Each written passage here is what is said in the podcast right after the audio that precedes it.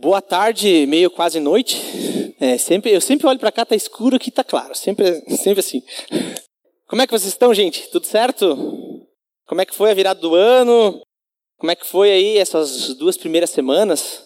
Tudo certo? O pessoal tá viajando para praia, alguns ainda, outros estão voltaram essa semana das férias, né? Voltaram a trabalhar segunda-feira. Alguns aí, como eu, voltei no dia 2 ainda. Mas sem dúvida é um período bacana porque a gente descansa, a gente aproveita o dia é mais longo, né? O pessoal sai sai para férias e outros vão para outra cidade, e, enfim. É um, é um tempo gostoso da gente passar em família, da gente se divertir juntos, da gente aproveitar juntos.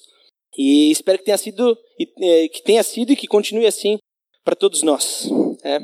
Eu não me canso de, de dizer que é sempre uma alegria estar tá aqui na frente compartilhando um pouco da palavra de Deus é, na igreja onde que eu me converti, na igreja onde que eu fui plantado, vamos dizer assim, e, e dar frutos dentro da, da minha própria igreja é algo fantástico, não só a mim, mas outras pessoas também.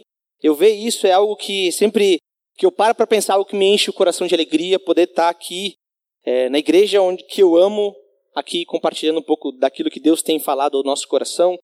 E, enfim, é muito especial estar aqui.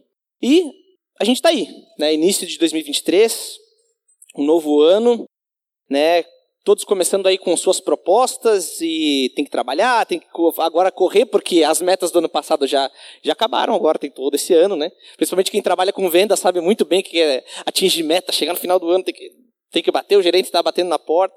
Mas é um ano onde que a gente segue junto, domingo a domingo, domingo a domingo, seguindo um alvo e correndo realmente a, a corrida que nos é proposta, uma corrida que nós recebemos quando conhecemos a Jesus Cristo. E no finalzinho do ano, do ano passado, no mês de dezembro, para ser mais específico, a gente teve o privilégio de estudar um pouco sobre a vida de Jesus. Não simplesmente a vida, mas a vinda dele. Né? A vinda de Jesus quando ele nasceu. Né? Nós aprendemos sobre o seu nascimento, nós aprendemos sobre Jesus vindo em, em forma de servo, não sendo alguém que é, nasceu em berço de ouro, mas nasceu numa manjedoura. Nós vemos esse Jesus e também aprendemos que esse mesmo Jesus que nasceu de maneira humilde, de maneira simples, ele é o Rei dos Reis, o Senhor dos Senhores, que domina todas as coisas. E durante o mês de dezembro a gente pôde ter esse privilégio de, de ouvir um pouco mais sobre quem é Jesus e a sua vinda. Que era necessário que Jesus viesse em carne, que ele se tornasse homem como nós, que ele habitasse no meio de nós. Só que parece que, que muitas vezes a gente para simplesmente no Jesus nasceu. Jesus veio, nasceu e pronto. Legal. E parece que muitas vezes a gente não avança muito nessa história. Não é mesmo? A gente vem até Jesus, depois a gente vai ler cartas de Paulo, depois nós vamos ver o Velho Testamento, mas nós não seguimos muito na história de Jesus. Né? E é pensando nisso que eu gostaria justamente de avançar um pouco mais nessa história de Jesus após o seu nascimento.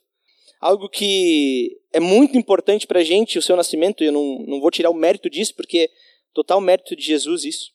Mas a gente caminhar um pouco mais no, no decorrer dessa história, é daquele que veio até nós, que habitou no meio de nós e que morreu em nosso favor. É, então, eu gostaria de convidar vocês a abrir as suas Bíblias para a gente ler junto o Evangelho de Lucas, capítulo 2, do versículo 21 até o versículo 40. O texto de Lucas 2, 21 diz assim: Completando-se os oito dias para a circuncisão do menino, foi-lhe posto o nome de Jesus, qual lhe tinha sido dado pelo anjo antes de ele nascer. Completando-se o tempo da purificação deles, de acordo com a lei de Moisés, José e Maria o levaram a Jerusalém para apresentá-lo ao Senhor. Como está escrito na lei do Senhor, todo primogênito do sexo masculino será consagrado ao Senhor. E para oferecer um sacrifício de acordo com o que diz a lei do Senhor, duas rolinhas ou dois pombinhos. Havia em Jerusalém um homem chamado Simeão, que era justo e piedoso, e que esperava a consolação de Israel. E o Espírito Santo estava sobre ele. Fora-lhe revelado pelo Espírito Santo que ele não morreria antes de ver o Cristo do Senhor. Movido pelo Espírito, ele foi ao templo quando os pais trouxeram o menino Jesus para fazerem o que requeria o costume da lei. Simeão o tomou nos braços e louvou a Deus, dizendo: Ó soberano, como prometeste, como prometeste agora, podes despedir em paz o teu servo, pois os meus olhos já viram a tua salvação, que preparaste à vista de todos os povos. Luz para revelação aos gentios e para a glória de Israel, teu povo. O pai e a mãe do menino estavam admirados com o que fora dito a respeito dele. E Simeão os abençoou e disse a Maria, mãe de Jesus: Este menino está destinado a causar a queda e o soerguimento de muitos em Israel, e a ser um sinal de contradição, de modo que o pensamento, do cora dos que o pensamento de muitos corações será revelado. Quanto a você, uma espada atravessará a sua alma. Estava ali a profetisa Ana, filha de Fanuel, da tribo de Asser. Era muito idosa. Tinha vivido com seu marido sete anos depois de se casar e então permanecera viúva até a idade de 84 anos. Nunca deixava o templo. Adorava a Deus jejuando e orando dia e noite. Tendo chegado ali naquele exato momento, deu graças a Deus e falava a respeito do menino a todos que esperavam a redenção de Jerusalém. Depois de terem feito tudo o que era exigido pela lei do Senhor, voltaram para sua própria cidade, Nazaré, na Galiléia. O menino crescia e se fortalecia, enchendo-se de sabedoria, e a graça de Deus estava sobre ele. Senhor Deus, nós te agradecemos pela tua palavra, porque ela é viva e eficaz. Nós te agradecemos, Pai, pelo privilégio e a liberdade de conhecer a Ti, Deus, e de ler a Tua palavra tão poderosa. A mesma palavra que disse haja luz no princípio, a mesma palavra que nós lemos hoje. E, com, e como nós somos gratos por esse privilégio, Senhor. Que essas palavras de vida eterna, Pai, entrem no nosso coração e nos transformem para que sejamos cada vez mais parecidos contigo e que possamos dizer ao mundo inteiro que o Senhor é Rei, que o Senhor é todo-poderoso, que o Senhor é o nosso Deus e Salvador dos pecadores, Pai. Pedimos isso em nome de Cristo. Amém. Então, pessoal, a gente, como falei no início, no ano passado nós lemos e aprendemos sobre a vinda de Jesus, o nascimento de Jesus, um nascimento simples. E aqui, logo na sequência, Lucas está nos contando a respeito desses acontecimentos logo após o nascimento de Jesus. É, vocês vão ver que aqui Jesus era ainda um bebê, recém-nascido mesmo. E Segundo a lei judaica, ela exigia que após o nascimento de uma criança do sexo masculino, que é exatamente isso que vai dizer ali no versículo 21 e 22, a mãe fosse considerada impura durante sete dias e ficasse em casa por mais 33. Então a mulher, quando ela tinha um primogênito homem, ela era sete, em sete dias ela, ela era considerada impura e, de, e esses sete dias ela não, não saía de casa e depois ficava mais 33 porque após o sétimo dia o filho ele era circuncidado no oitavo dia. Né? A gente vai ver Paulo também falando que ele foi circuncidado no oitavo dia, segundo a lei de Moisés. É, então, passados 40 dias, né, lá no quadragésimo, no quadragésimo dia, um sacrifício de purificação deveria ser feito, conforme a lei de Moisés. Se a gente der uma lida lá em Levítico 12, é, a gente vai ver exatamente essa lei, né, contando sobre o nascimento de um primogênito do sexo masculino e um primogênito do sexo feminino. Né? E a gente vai ver que um sacrifício precisaria ser feito. Um sacrifício, na época de Levítico, era na tenda, né, na tenda do encontro. E como já tinha um templo, obviamente que agora esse, esse sacrifício, né, essa oferta a Deus, ela era feita no templo. Então, logicamente, se é, Jesus tinha nascido em Belém e eles eram, né, ah, Maria e José eram de Nazaré, eles tinham que ir até Jerusalém para fazer esse sacrifício, né, para purificar então Maria. Então eles tinham que fazer uma viagem até Jerusalém, né, a pé ou de camelo, de cavalo, mas era uma viagem né, que a pé seria longa. Né. E embora Lucas ele está falando aqui que eles é, deveriam se purificar, a única pessoa que precisava se purificar era Maria, né, segundo a lei de Moisés, não José e nem Jesus. É, e, e, é muito interessante porque o sacrifício é, que eles fazem aqui, é, os, os, animais que eles entregam, né, eles entregam duas rolinhas ou, ou dois pombinhos. Isso é muito interessante porque mostra exatamente que Maria e José não tinham lá boas condições. Porque se a gente der uma, uma lida lá em, em Levítico 12, vai dizer que o sacrifício normal, eles teriam que entregar um cordeiro e mais uma pombinha. Para quem tinha condição. E para aqueles que não tinham condição nenhuma, que eram pobres, eles poderiam então entregar duas, dois pombos ou duas, duas rolinhas, como, eles, como ele coloca aqui. Né?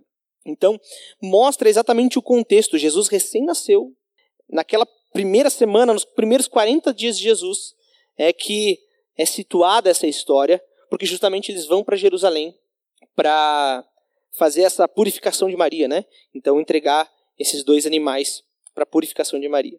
E aí o interessante é que quando eles chegam em Jerusalém, é, conta a história ali até o versículo 24 que eles vão oferecer esse sacrifício, mas no versículo 25 é, ele vai começar dizendo que havia em Jerusalém um homem chamado Simeão, que era justo e piedoso, e que esperava a consolação de Israel, e o Espírito Santo estava sobre ele.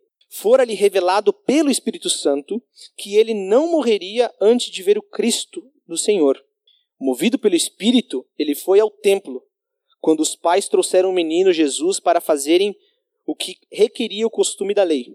Então aqui a gente vê a história de um homem que até então não foi citado, e ele não é citado no decorrer de toda a Bíblia. Simeão. E a, a, nesses três versículos aqui a gente vai ver que Simeão era um homem justo. Era um homem justo, temente a Deus. Vejam como é, Simeão é alguém que confiava em Deus e que esperava no Senhor. É, o texto vai falar isso algumas vezes, que ele esperava a, redenção, que ele esperava no Senhor e que ele confiava no Senhor. Ele aguardava a consolação de Israel. E é, é interessante a gente pensar nisso porque Israel tinha sido humilhado. Foi humilhado e continuava sendo humilhado naquela época. Israel era um, era um, era um reino que foi dominado pela Síria, depois foi dominado pela Babilônia, depois foi dominado pelos Medo-Persas, depois foi dominado pela Grécia e por fim dominado por Roma. Então, tipo, ia de lá para cá assim na mão de quem tivesse no comando. Israel estava em um estado constante de humilhação, justamente porque essa era a punição de Deus para eles. Deus falou que se eles se voltassem para outros deuses, eles seriam subjugados e seriam escravizados. Né, Israel está nessa condição de humilhação. E nesse contexto aqui, vocês sabem que Roma ainda dominava o povo judeu, dominava Israel. Então eles não tinham muito o que fazer. Mas, independente disso, independente de Israel estar tá sofrendo várias vezes essa humilhação, com o tempo, Deus havia prometido um Salvador. E era nisso que Simeão confiava. Reparem na ênfase que é dita sobre Simeão, é porque é, às vezes a gente não, não presta muita atenção no texto, a gente não consegue né, tirar isso assim do nada, né? Naquela época, não tinha como passar um marca-texto na Bíblia, né? Não tinha como grifar. O pessoal não botava parênteses, né? Não, não sublinhava, não tinha caneta para sublinhar, né? sublinhar. Porque não era tão comum ter caneta. E aí a maneira de alguém que vai escrever dar ênfase para o negócio, né, a maneira com que ele fala assim, ó, gente, isso aqui é muito importante, é repetir. Repetir, repetir, repetir, repetir. E aí percebam como em três versículos, do 25 até o 27, a gente vai ver três vezes a menção, o Espírito Santo sobre Simeão. Espírito Santo sobre Simeão. No versículo 25, a gente vai ver que o Espírito Santo estava sobre Simeão. No versículo 26, a gente vai ver que o Espírito Santo revelou a Simeão que ele não morreria antes de ver o Salvador. E no versículo 27 a gente vê que, movido pelo Espírito, né, que Simeão foi movido, ele foi conduzido pelo Espírito até o encontro de Jesus. Três vezes a gente vê o relato de como o Espírito Santo agia na vida de Simeão e como ele era conduzido, como ele era obediente e novamente realça aquela ideia de que ele era um homem justo, temia Deus e aguardava a consolação de Israel. E aí que vem o primeiro ponto. O Espírito Santo, ele não é assim uma força, né? O pessoal hoje em dia, ah, força positiva, força negativa. Nossa, tem um, alguma coisa, eu vejo uma áurea escura, uma áurea branca em cima da pessoa. Não, o Espírito Santo não é isso, gente. O Espírito Santo não é uma, um arrepio que a gente sente na hora do louvor. Né? Tá tocando louvor, ai, nossa, senti um calafrio aqui, nossa. Tô arrepiado, isso é o Espírito Santo falando comigo. Ele pode se manifestar sim, mas o Espírito Santo não é um arrepio. A gente tem que ter isso bem em mente. O Espírito Santo não é um arrepio, não é uma força. O Espírito Santo é uma pessoa. Ele é a terceira pessoa da Trindade: o Pai, o Filho e o Espírito. O Espírito Santo ele é o consolador. O Espírito Santo é quem nos convence de todo o pecado. Ele é quem aponta para Cristo. É quem testemunha o nosso coração sobre Cristo. A Bíblia vai falar disso, que o Espírito testemunha o nosso coração sobre Cristo. Ele é quem nos guia na verdade e nos aponta. A verdade é Jesus Cristo, ele nos aponta para a verdade. Ele é quem nos capacita e nos dá força diariamente para seguir nessa caminhada em semelhança a Jesus Cristo. Ele é quem derrama sobre nós os seus dons para servirmos uns aos outros. Esse é o Espírito Santo. E por fim, ele é quem nos guarda para a eternidade. A salvação, ela não está na força dos nossos braços, não tá, não depende da gente, mas depende do Espírito Santo, que é quem nos guarda. É o guardião da nossa salvação. E aí percebam que Simeão, nesse relato aqui, ele é alguém sensível ao Espírito Santo. É alguém que ouve, e não simplesmente ouve, né? é além disso. Ele crê naquilo que o Espírito Santo fala e ele obedece o Espírito Santo. Porque a gente vê que ele foi movido pelo Espírito. Ele estava lá na casa dele, cozinhando tal. O Espírito Santo vai para o templo. Vai para o templo que o Salvador vai estar tá lá. Aquilo que eu te prometi vai acontecer. Vai para lá. E ele vai. Foi o Espírito Santo que veio sobre Simeão. Foi o Espírito Santo que revelou para esse pecador que ele teria a honra, diante de morrer, ver o Salvador, ver Jesus Cristo com os seus próprios olhos. Foi o Espírito Santo que conduziu Simeão até o encontro de Jesus. Não foi ele que tomou a decisão, não, eu vou para o templo porque eu acho que hoje aquela promessa de Deus vai acontecer. Foi o Espírito que moveu ele até lá. Então, a, a, o primeiro padrão que nós vemos num texto desse é que justamente nós devemos estar sensíveis ao Espírito Santo. Sensíveis ao Espírito Santo. Eu sei que vai ter os, os, os machos de plantão aqui e falar: não, eu não quero ser sensível, eu sou cara, cara forte, sou, eu sou um pai de família, não posso ser alguém sensível. Mas sensível não é justamente uma questão de delicadeza, mas é uma questão de percepção. Em tempos antigos, quando tinha guerras, é, tanto com espada ou com armas mesmo, quando, quando o pessoal já tinha começado a construir arma de fogo, e a medicina não era tão avançada assim. Quando o soldado sofria um ferimento e ele, ele perdia muito sangue, muito sangue a ponto de quase morrer, ou talvez impossibilitasse ele de seguir na jornada dessa guerra, provocava muita dor e ele não conseguia continuar. Um método que se usava para curar esse ferimento era a cauterização. E aí talvez você não saiba o que é cauterização.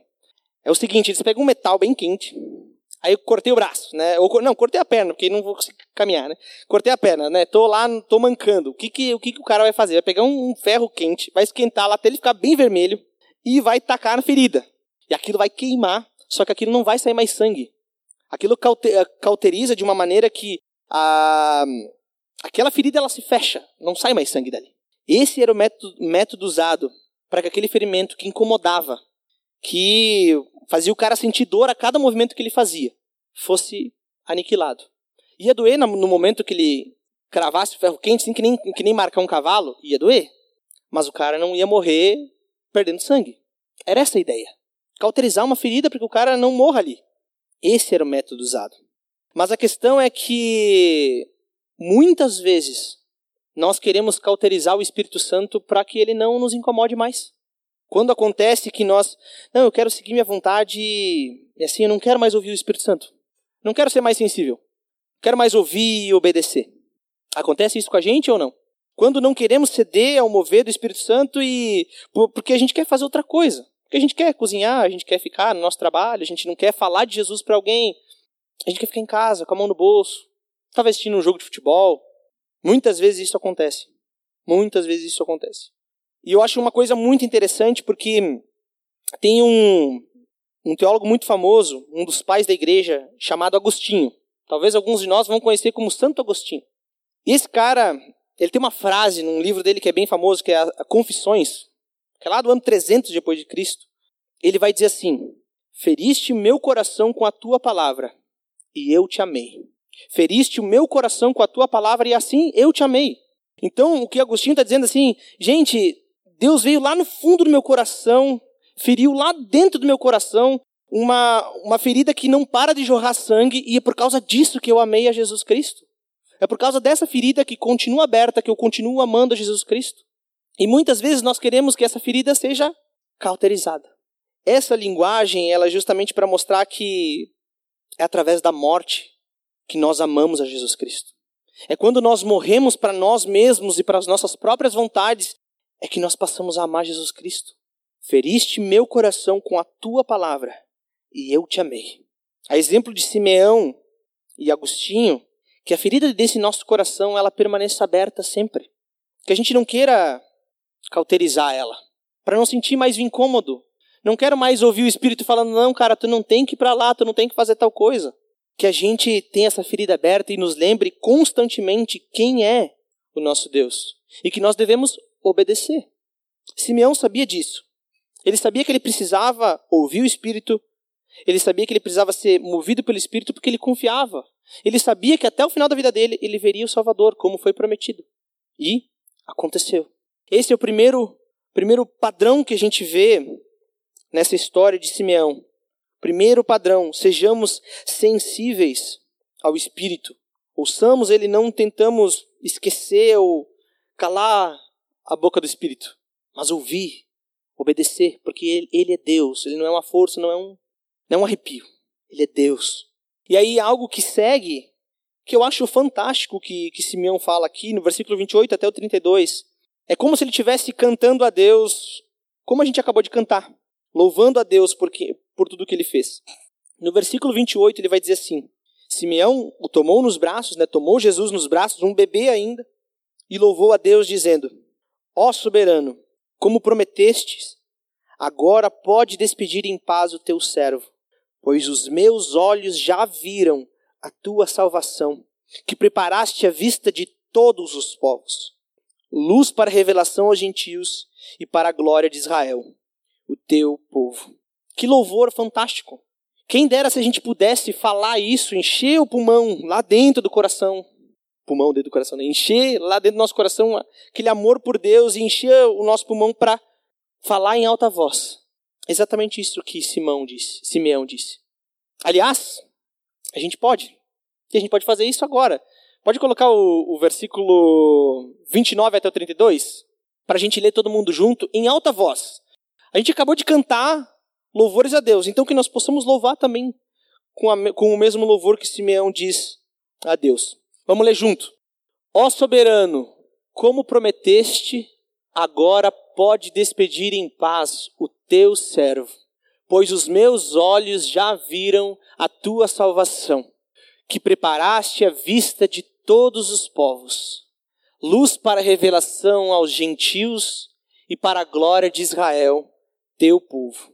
Não é bacana saber que nós já vimos a salvação de Deus e que Simeão viu ali um bebê ainda, prometido, tanto e tanto tempo. Nós vemos Simeão louvando a Deus e nós podemos louvar junto, dizendo que nós já vimos a salvação. A declaração de Simeão não, nesse trecho aqui não é algo pequeno, gente. Não é simplesmente uma coisa simples. Mas ele está dizendo: Senhor, nada compara a tua salvação. Nada se compara. Nada se compara. O momento mais especial de toda a minha vida é esse aqui. Eu não sei quantos anos Simeão tinha, ano a gente sabe, mas Simeão a gente não sabe. Talvez ele tinha 40, 50 anos e ele vai falar: Deus, esse aqui é o melhor momento da minha vida. O ápice da minha vida está aqui. Conhecer o meu Salvador. Nada mais importa. Agora o Senhor pode me levar. Assim, ó, aquilo que eu tinha para ver, eu vi. Pode me levar, porque nada, nada do que eu, vai, do que eu vou viver daqui para frente vai se comparar a esse momento. Eu contemplar o Salvador, aquele que eu esperava tanto tempo. Reparem que a coisa mais importante da vida de Simeão foi ter simplesmente pegado aquele bebezinho no colo e contemplado aquele Salvador que Deus tinha prometido.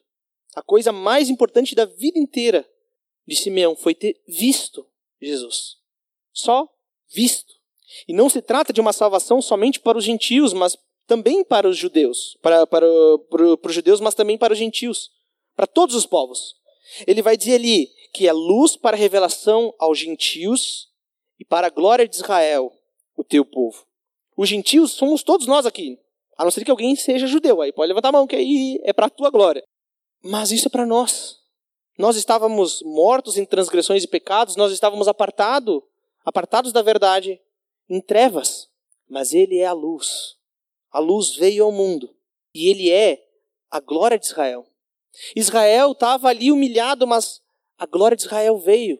O Salvador veio, aquele que vai reinar eternamente. Está é, tá ali, é uma criança, um bebê que está nas mãos de Simeão. E é por meio disso que a promessa de Abraão, que Deus fez a Abraão, pai da nação de Israel, foi cumprida. A gente pode dar uma olhada em Gênesis 12, nessa promessa, onde que nós vemos ela sendo cumprida ali. Promessa de Deus a Abraão de uma descendência. Gênesis 12, do versículo 1 até o 3. Ele vai dizer assim: Então o Senhor disse a Abraão, Abraão, né? Não era Abraão ainda, né? Então o Senhor disse a Abraão: Saia da sua terra, do meio dos teus parentes e da casa de seu pai, e vá para a terra que eu lhe mostrarei. Farei de você um grande povo, Israel, e o abençoarei, tornarei famoso o seu nome, e você será uma bênção. Abençoarei os que te abençoar, os que o abençoarem, e amaldiçoarei os que o amaldiçoarem. E por meio de você, todos, não é um, todos os povos da terra serão abençoados. Não é fantástico ver que uma promessa lá atrás, feita a Abraão, ela está sendo cumprida em Jesus Cristo? Ele é a luz para os gentios. Ele é a glória de Israel. Ele é a glória de um povo e luz para os gentios. É Israel e todo o resto é gentil. E é dessa forma, enviando Jesus Cristo, seu único filho, é que todos os povos da terra são abençoados. Todos. Até nós. Brasileiros, vivendo dois mil anos depois de Jesus Cristo. Todos os povos da terra são abençoados por intermédio de Jesus Cristo. Eu não sei como foi para vocês, como foi a infância de vocês. Mas quando eu era bem pequeno, eu tinha sonho de, de jogar futebol. Aliás, né, dizem a, o, diz o ditado que todo menino brasileiro tem o sonho de jogar futebol. Talvez seja verdade, talvez não. Mas a questão é que quando a criança ela vai vendo que ela não é tão habilidosa assim com a bola, ela vai desistindo desse sonho. Talvez um pouco antes, talvez um pouco depois. Eu demorei um pouquinho. Mas a questão é que muitos de nós tiveram o sonho de jogar futebol. Porém, só alguns conseguem. E, assim, um número limitado de, de pessoas consegue ser um jogador profissional de futebol. Porém, para aqueles que conseguem jogar futebol, profissionalmente falando, né? Qual é o objetivo máximo de um jogador de futebol? Qual que é o título máximo que um jogador de futebol pode conquistar na carreira dele? A Copa do Mundo futebol. Nós tivemos isso há dois meses atrás. Os nossos vizinhos, os Los Hermanos, ganharam a Copa do Mundo. Agora imagina você, tem o sonho de ser jogador de futebol desde criança, consegue ser um jogador de futebol, sonhou a vida inteira com aquele momento. Poxa, treinei desde a infância até agora, tô, continuo jogando futebol, vou para a Copa do Mundo. Chego lá naquele campeonato, né? E a gente sonhou a vida inteira com aquele momento, sonhou, esperou a vida inteira, se preparou a vida inteira para chegar lá e competir né? Às vezes eu vejo entrevistas de jogador de futebol e ele fala assim: é um sonho só jogar a Copa. Só jogar. Né? Porque é, é acirrada a disputa de cada país né, para ti simplesmente estar tá na seleção do teu país. Né? E aí tu chega naquela guardada competição. Agora vamos, vamos dar um passo além. A gente viu né, que os argentinos ganharam a Copa do Mundo. Agora, agora se coloca no lugar do, do Messi. Né? Camisa 10 da Argentina. O cara que foi várias vezes o melhor jogador do mundo, ganhou tudo que podia pelo clube dele. Ganhou assim, ó, assim ó, tanto que o pessoal fala que ele é alienígena, né? Porque ele joga muita bola. Se coloca no lugar do Messi. Agora tu fala assim, o Messi sonhou a vida inteira chegar na Copa do Mundo, já foi vice-campeão aqui no Brasil. Aí tô no final da minha carreira, tô nos meus 34, 35 anos, não vou ter a chance de jogar uma nova Copa. É a última Copa que eu vou jogar em toda a minha vida. E aí tu tá com aquele sonho ainda. Tá chegando no final da carreira e tu fala, tenho que atingir esse sonho. Tenho que fechar com chave de ouro a minha carreira. Tenho que coroar toda a minha caminhada com o título da Copa do Mundo. Esse é o meu sonho. E é então que, de uma maneira mirabolante, você está lá, seu Messi, e você conquista o título da Copa do Mundo. Final da carreira. Chegou, chegou lá na final, ganhou a final. Aquele título, aquele sonho que tu tinha a vida inteira, desde quando tu tinha três anos de idade, tu sonhava em ganhar a Copa do Mundo, e tu chega lá, tu ganha a Copa do Mundo. Imagina você nessa situação. Poxa, ganhei a Copa do Mundo. Imagina. Essa foi esse sentimento que Simeão teve quando ele viu Jesus. Aquilo que ele aguardou a vida inteira estava ali diante dos seus olhos. Ele segurou com as próprias mãos. Aquele que era prometido, o Salvador de Israel, estava ali, como um bebê, nas mãos dele. Só que a diferença é que o prêmio de Simeão, o prêmio que ele recebe, não é algo passageiro. Não é algo que, que vai acabar aqui, que, enfim, ele pode conquistar com a força dos próprios braços, que ele vai conquistar com disciplina. Aquilo que ele recebeu é graça de Deus. Ele teve o privilégio, o presente de poder ver Jesus Cristo. Esse é o presente que Simeão recebe. Nada mais importa. Deus, cheguei no. É o 10 de 10. Não, não tem mais nada. Assim, ó, Deus, esperei minha vida inteira para ver um negócio, agora aconteceu. Agora o Senhor pode me levar um minuto seguinte. Eu posso morrer amanhã, não tem problema. Porque eu já vi a salvação. Simeão está dizendo isso. Os meus olhos viram a tua salvação. Era a coisa mais importante para a vida de Simeão. Desde que Deus tinha prometido para ele que ele veria o Salvador. Ele esperava por isso. Ele tinha consciência, ele tinha certeza que isso ia acontecer. Paulo vai dizer a mesma coisa lá em Filipenses 3. Ele vai dizer que ele considera toda a vida passada dele como perda para poder ganhar Cristo. Ele vai usar até uma linguagem um pouco mais dura, ele vai dizer que ele considera todas as obras dele como esterco. E a gente sabe o que é esterco. Para poder ganhar Cristo. Nada se compara a Cristo, nada, nada. E Paulo, exatamente como Simeão, eles consideram Cristo acima de todas as coisas, nada, nada se compara ao Salvador, a Jesus Cristo. E aí o segundo padrão que nós vemos em toda essa passagem é que Cristo é mais importante do que todas as coisas da nossa vida, todas. Não existe nada que que que assim que se equipara a Jesus Cristo, nada. Pode ser a Copa do Mundo, que seja, não se compara à salvação, à boa notícia que nós recebemos que o Salvador veio em nosso favor. Nada se compara. E vai continuar, o texto vai continuar, e é então que Simeão abençoa aquela família e vai relatar da obra que aquele bebê estava prestes, a, estava prestes a, a realizar. Ele vai dizer no versículo 33 para o pai e para a mãe do menino: ele diz assim: O pai e a mãe do menino estavam admirados com o que fora dito a respeito dele. E Simeão os abençoou e disse a Maria, mãe de Jesus: este menino está destinado a causar a queda e o soerguimento de muitos em Israel, e ser um sinal de contradição, de modo que o pensamento de muitos corações será revelado. Quanto a você, uma espada atravessará a sua alma. A gente viu nos textos anteriores, no, no ano passado, em dezembro, que quando Jesus nasceu, vieram anjos louvar no nascimento de Jesus, que vieram pastores, que viram uma estrela, e, e magos também, que viram uma estrela no céu e foram em direção a Jesus para adorar Ele, para louvar Ele, prestar culto a Jesus Cristo. Se prostraram diante dele. Aquele menino que, que é o próprio Deus, o Deus encarnado, ele seria quem levaria muitos de Israel, levantaria muitos de Israel e traria muitos à ruína. Porque aquele menino mostraria verdadeiramente o que está no coração de cada pessoa. A gente sabe disso porque os fariseus se orgulhavam da lei, de seguir a lei à risca, mas o seu coração era podre. Não havia amor por Deus ali. E aquele bebê que cresceria e faria o seu ministério, andaria sobre a terra e morreria na cruz, ele mostra o que está no coração dos homens. Ele mostra os seus pecados, ele mostra os seus ídolos que agora não são mais ídolos externos, não é mais uma imagem que é construída de barro, de madeira, de pedra ou de metal. Agora é um, é um ídolo que está dentro do meu coração. Porque eu bato no peito e eu me orgulho daquilo que eu vivo.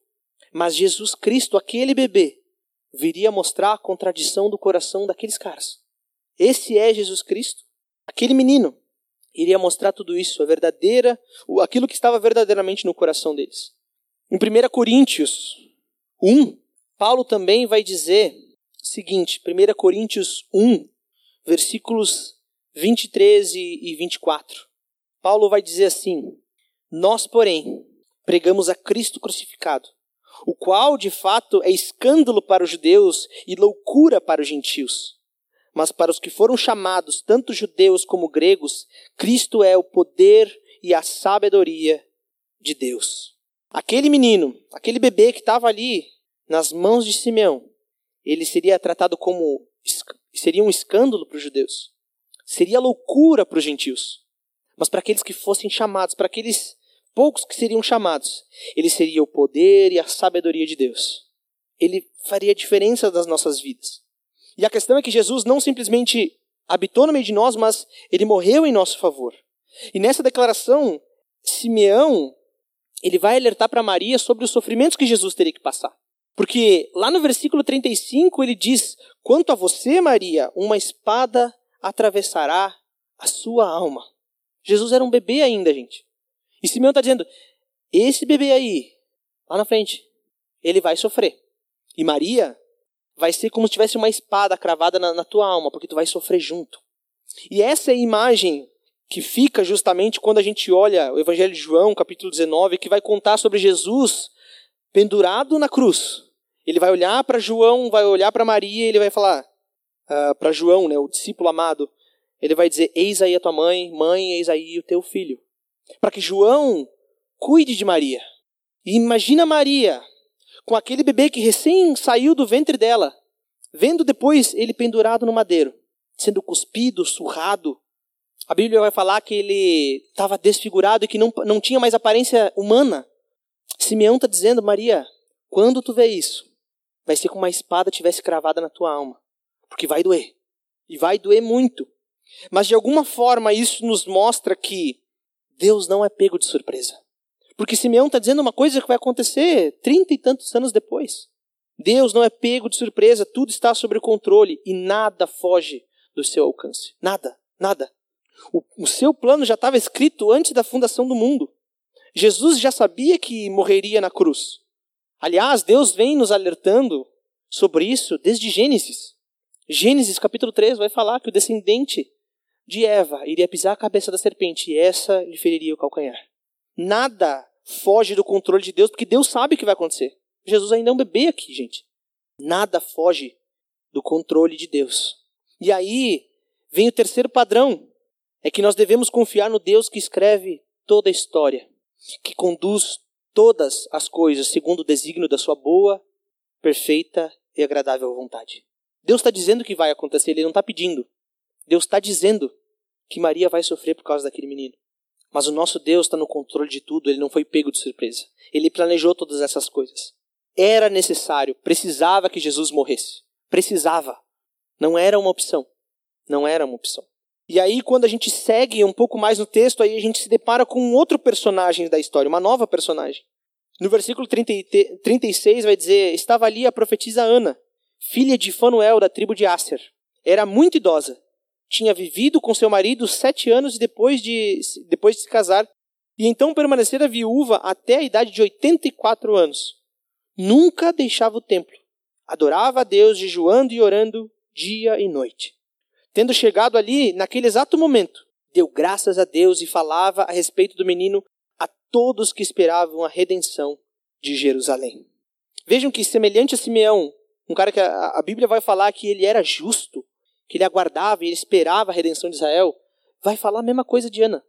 Ela alguém, era alguém que adorava a Deus, orando dia e de noite, jejuando dia e noite.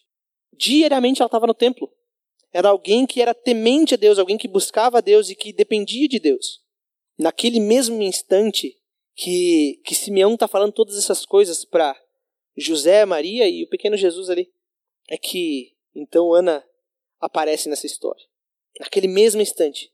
E ela tem uma atitude que é justamente o, o nosso quarto padrão.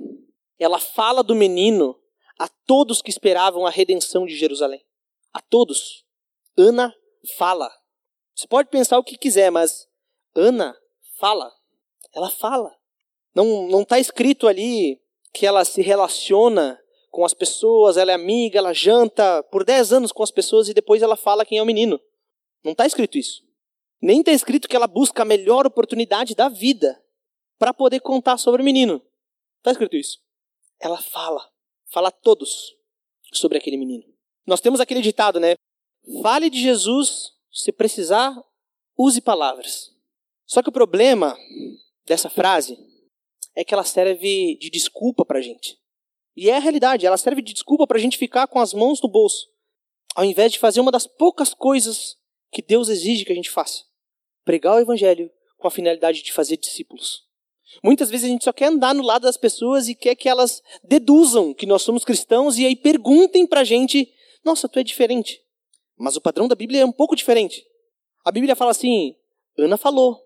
Vai dizer que Jesus, tem, Jesus vai dizer aos discípulos: façam discípulos, ensinem, preguem a palavra, falem, falem. A questão é que a gente está muito apegado a essa falha de Jesus, se precisar, use palavras. Não é se precisar, não é. Essa palavra não está certa. A frase correta, que é justamente o nosso quarto padrão, é fale sobre Jesus, pregue o evangelho, faça discípulos. Não é quando eu quero. Ana falava a todo mundo que esperava a redenção de Jerusalém. A todos. A todos. Ela não esperava o melhor momento. Porque o melhor momento sempre Deus vai dar. Sempre. A conversão das pessoas não depende de nós. Como nós vimos, é o Espírito Santo que convence do nosso pecado. E para recapitular tudo aquilo que a gente viu sobre esse texto, com a finalidade de justamente a gente aplicar esses ensinamentos na nossa vida, eu gostaria de deixar aqui algumas perguntas para a gente refletir como é que nós temos vivido esse, esse exemplo de Simeão, esse exemplo de Ana, nós temos vivido integralmente. Ou se nós estamos se desvirtuando do caminho que Deus nos ensina para viver. E a primeira questão é: nós temos sido sensíveis ao Evangelho? Nós temos sido sensíveis ao Espírito Santo? Nós temos sido sensíveis ao que Deus nos diz? Nós temos. Temos ouvido e obedecido aos preceitos de Deus?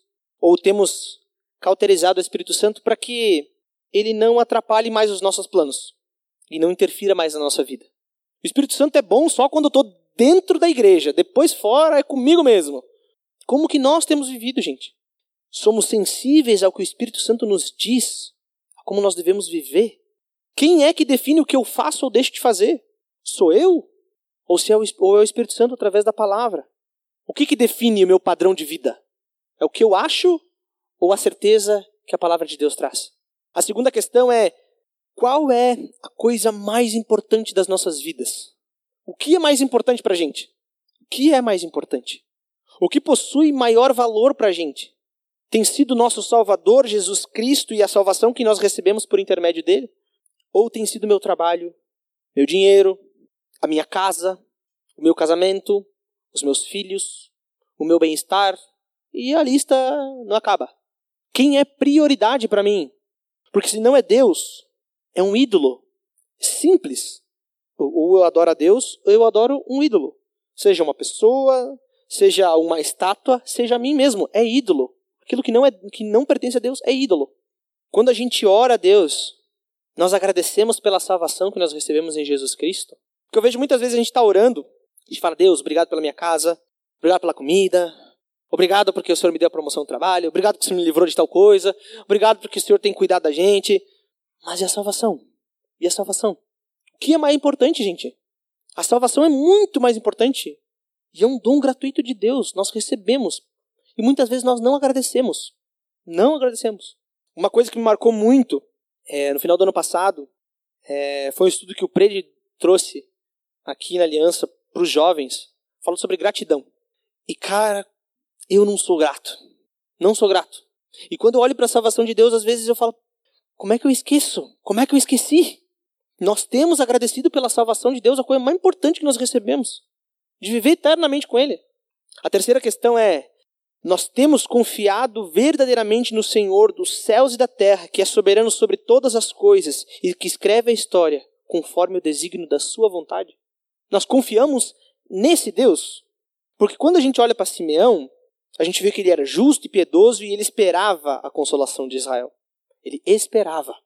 Ou seja, ele confiava. Nós confiamos nesse Deus. Nós confiamos nesse Deus que lá no início prometeu que viria um descendente, que depois prometeu a Davi que um trono ia ser de um descendente dele, que ia reinar eternamente. E que está dizendo aqui em Simeão que esse rei iria morrer em nosso favor. Nós confiamos nesse Deus que controla todas as coisas e que lá no fim, quando acaba de tomar conta de tudo, nós confiamos nesse Deus ou nós confiamos num, na gente, num Deus que a gente meio que deduz com a cabeça que ele pode ou não pode, que ele até tem poder, mas não é tão poder assim, né? Nós temos fé, nós temos desenvolvido a nossa fé, nos entregando diariamente aquele que nos comprou por alto preço. Nós temos fé, gente. Fé. Porque se a gente não tem, aí fica difícil. A gente tem que confiar, depender, crer nesse Deus.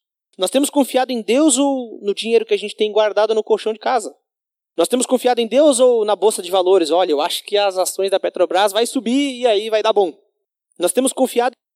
E a quarta questão é nós temos falado de Cristo, porque esse é o padrão de impactadas. Isso pode acontecer, pode. Deus vai usar isso, certamente. Mas às vezes a gente está acolhido, a gente usa isso como muleta para não falar. E ah, é todo momento poderia ter falado. Uma pergunta nesse sentido, a pergunta real mesmo é: o que é o Evangelho? Se eu perguntasse para vocês aqui, o que é o Evangelho? Defina o Evangelho em um minuto e fale. O que é o Evangelho, gente? Eu tenho um professor do seminário que ele, ele nos contou que sempre quando alguém vai fazer o curso de batismo, assim que acaba o curso de batismo e antes de batizar, essa é a pergunta que ele faz, sempre. Pode fazer o curso de batismo inteiro, pode estar tudo aprovado, mas vamos ver. A pessoa entendeu o Evangelho. O que é Evangelho?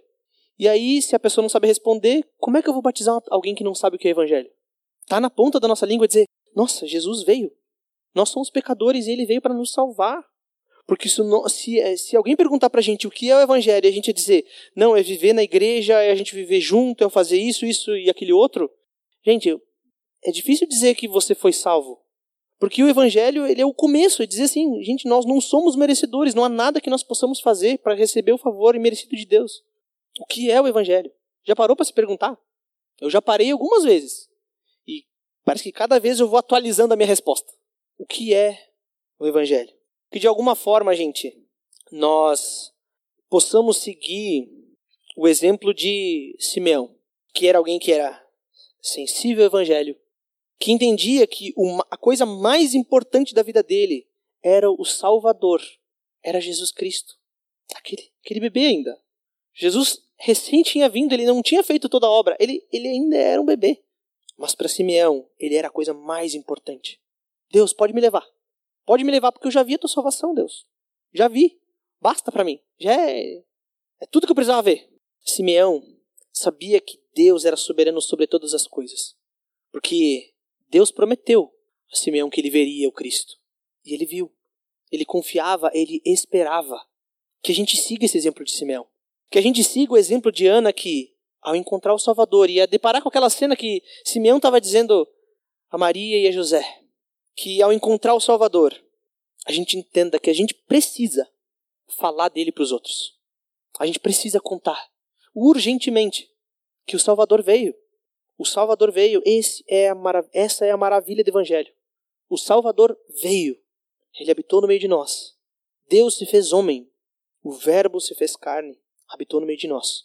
Foi fiel até a morte e morte de cruz, para que nós pudéssemos ter isso aqui: comunhão, vida em família, para que nós pudéssemos ter uma vida, uma vida eterna, que não é garantida por nós, mas é garantida pelo Espírito Santo. Que ele prometeu que viria e veio, habita no meio de nós, habita no nosso coração.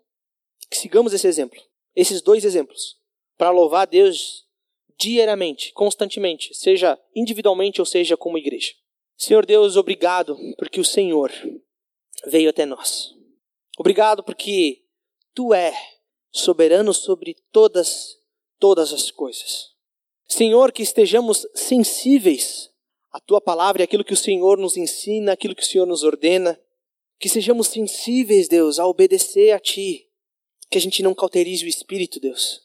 Que a gente não queira calar o espírito, que fala o nosso coração quando nós estamos errados, ou que quando nós precisamos fazer alguma coisa que o Senhor quer que a gente faça. Que nós estejamos sensíveis, com os ouvidos abertos, Deus, com os pés prontos para agir. Pai, que nós entendamos que Jesus Cristo é a coisa mais maravilhosa que nos aconteceu. Que nós entendamos que é o Senhor que nos dá vida e que nada, nada se compara a Ti. Nada, Senhor. Nada deste mundo se compara ao Senhor e à tua salvação.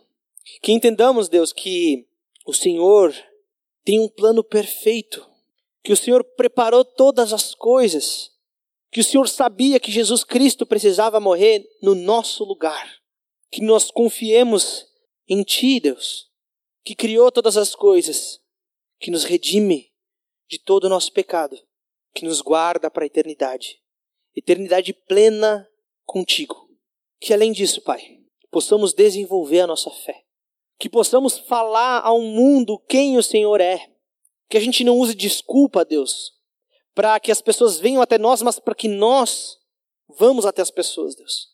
Para que a gente fale teu evangelho, para que a gente saiba o que é o teu evangelho, para que a gente fale da maravilha que é te servir e te conhecer, Deus, de ser salvo, redimido por ti, Deus. Essa é a boa notícia.